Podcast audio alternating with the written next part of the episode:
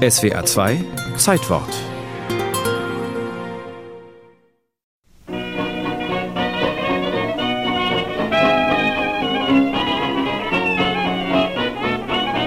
»91 Paare gehen am 10. Juni 1928 zu den Klängen von Let Me Call You Sweetheart auf die Tanzfläche im Madison Square Garden, New York.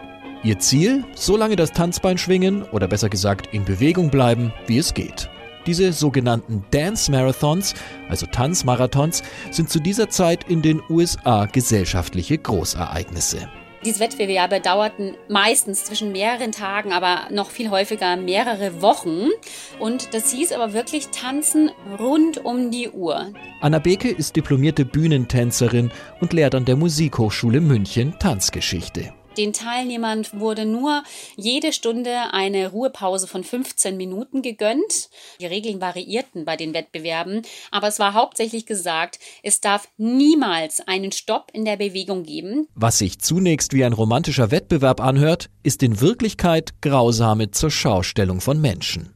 Die Teilnehmer kommen aus der ganzen Welt, sind arbeitslose Schauspieler, verzweifelte Liebespaare, ehemalige Soldaten oder Obdachlose. Allesamt sind sie Opfer der Great Depression, der großen wirtschaftlichen Krise in den USA nach dem Ersten und vor dem Zweiten Weltkrieg. Sie träumen vom großen Gewinn, dem Preisgeld, das das Siegerpaar eines Tanzmarathons erhält. In New York üppige 5000 Dollar. Und werden zudem von der Aussicht auf eine regelmäßige Mahlzeit angelockt. Die Veranstalter versprachen den Teilnehmern, was ja zur Weltwirtschaftskrise unfassbar war, wo die Menschen ja zu Hunderten, Tausenden in der Brotschlange standen, um ein Brotkrumen quasi abzubekommen, versprachen sie ihnen sieben bis zwölf Mal am Tag Verpflegung. Also das, dieses Versprechen wurde auch eingehalten, mussten sie, weil sonst wäre äh, nach ein paar Stunden Schluss gewesen. Schluss ist auch nach 200 Stunden noch nicht, in denen die Paare ununterbrochen auf der Tanzfläche stehen, Manche kollabieren, andere halluzinieren. Mit Schlägen, Sprinteinlagen oder Eiswasser werden die Tänzer wachgehalten.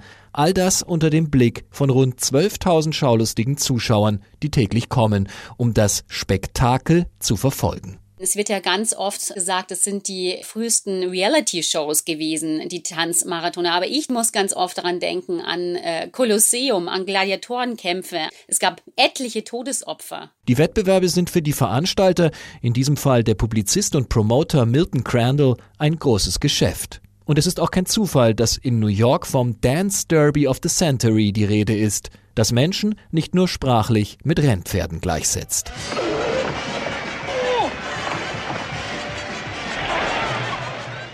Genauso zeigt es auch der Oscar-prämierte Spielfilm Nur Pferden gibt man den Gnadenschuss von Sidney Pollack. Der Film enthüllt die ganze Unmenschlichkeit, den Voyeurismus dieser populären Showveranstaltungen in den 20er und 30er Jahren.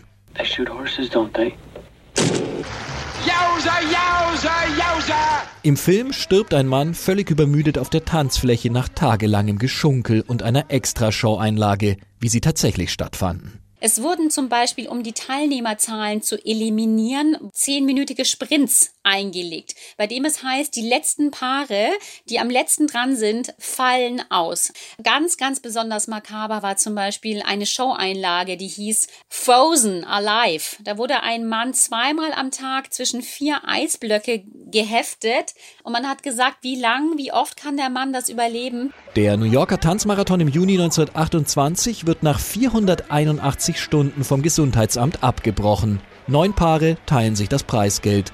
Es dauert noch ein paar Jahre, ehe die Wettbewerbe als das gesehen werden, was sie sind. Brutale Menschenfolter. Erst abnehmende Beliebtheit beim Publikum und dann Verbote beenden den Wahnsinn in den 30er Jahren.